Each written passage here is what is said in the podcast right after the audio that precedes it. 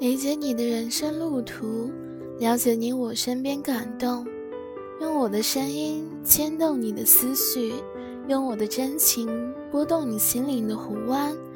欢迎收听《人生哲思录》。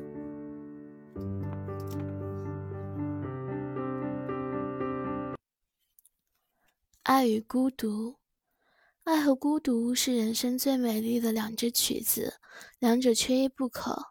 无爱的心灵不会体味孤独，未曾体味过孤独的人也不可能懂得爱。凡人群聚集之处，必有孤独。我怀着我的孤独离开人群，来到郊外。我的孤独带着如此浓烈的爱意，爱着田野里的花朵、小草、树木和河流。原来孤独也是一种爱。由于怀着爱的希望，孤独才是可以忍受的，甚至是甜蜜的。当我独自在田野里徘徊时，那些花朵、小草、树木、河流之所以能给予我以慰藉，正是因为我隐约预感到，我可能会和另一颗同样爱他们的灵魂相遇。在最内在的精神生活中，我们每个人都是孤独的。爱并不能消除这种孤独，但正因为有几级人他领悟到了别人的孤独。我内心才会对别人充满最诚挚的爱。孤独源于爱，无爱的人不会孤独。也许孤独是爱的最意味深长的赠品。受此赠礼的人，从此学会了爱自己，也学会了理解别的孤独和灵魂和深藏于他们之中的深邃的爱，从而为自己建立了一个珍贵的精神世界。在我们的心灵深处，爱和孤独其实是同一种情感，它们如影随形，不可分离。愈是在我们感觉孤独之时，我们便愈是怀有强烈的爱之渴望。也许可以说，一个人对孤独的体验与和与他对爱的体验是成正比的。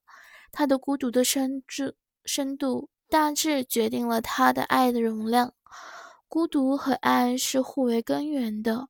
孤独无非是爱寻求接受而不可得，而爱也无非是对他人之孤独的发现和抚慰。从茫茫宇宙的角度看，我们每一个人都是无依无靠的孤儿，偶然的来到世上，又必然的离去。正是因为这种根本性的孤独境遇，才有了爱的价值，爱的理由。人人都是孤儿，所以人人都渴望有人爱，都想要有人疼。我们并非只在年幼时需要来自父母的疼爱，即使在年长时从阿吕那里，年老时从晚辈那里，孤儿寻找父母的隐秘渴望都始终伴随着我们。我们仍然期待着父母时的疼爱。另一方面，如果我们想到与我们一起暂时居住在这颗星球上的任何人，包括我们的亲人，都是宇宙中的孤儿。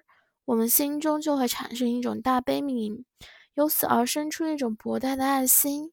我相信，爱心最深厚的基础是在这种大悲悯之中，而不是在别的地方。比如说，性爱当然是离不开性欲的冲动或只去意味相投的。但是，假如你没有那种把你的爱侣当做一个孤儿来疼爱的心情，我敢断定，你的爱情还是比较自私的。即使是子女对父母的爱，其中最刻骨铭心的因素，也不是受了养育之后的感恩，而是无法做到父母老去的绝望。在这种绝望中，父母作为无人能够保护的孤儿形象，清晰地展现在了你的眼前。在爱与孤独之间，并不存在彼此比消彼长的关系。现实人间之爱，不可能根除心灵对于孤独的体验。而且，在我看来，我们也不应该对爱提出这样的要求，因为一旦没有了对孤独的体验，爱便失去了品格和动力。在两个不懂品味孤独之美的人之间，爱必流于琐屑和平庸。孤独是人的宿命，它基于这样一个事实：我们每个人都是这个世界上一个玄生玄灭的偶然存在，从无中来，又要回到无中去。没有任何人、任何事情能够改变我们这个命运。是的，甚至连爱也不能。凡是领悟人生这样一种根本性孤独的人，是已经站到一切人间欢爱的上方。爱的最热烈时，也不会做爱的奴隶。当一个孤独寻找另一个孤独时，便有了爱的欲望。可是，两个孤独到了一起，就能够摆脱孤独了吗？孤独之不可消除，使爱成了永无止境的寻求。在这条无尽的道路上奔走的人，最终就会看破小爱的限度，而寻求大爱，或者超越一切爱，而达于无爱。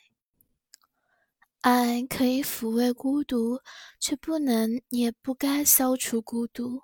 如果爱妄图消除孤独，就会失去分寸，走向反面。分寸感是成熟的爱的标志，他懂得遵守人与人之间必要的距离。这个距离意味着对于对方作为独立人格的尊重，包括尊重对方独处的权利。有两种孤独。灵魂寻找自己的来源和归宿而不可得，感到自己是茫茫宇宙中一个没有根据的偶然性，这是绝对的形而上的哲学性质的孤独。灵魂寻找另一颗灵魂而不可得，感到自己是人世间的一个没有旅伴的漂泊者，这是相对的形而下的社会性质的孤独。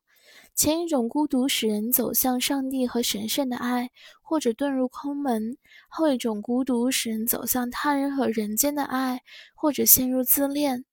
一切人间的爱都不能解除形而上的孤独。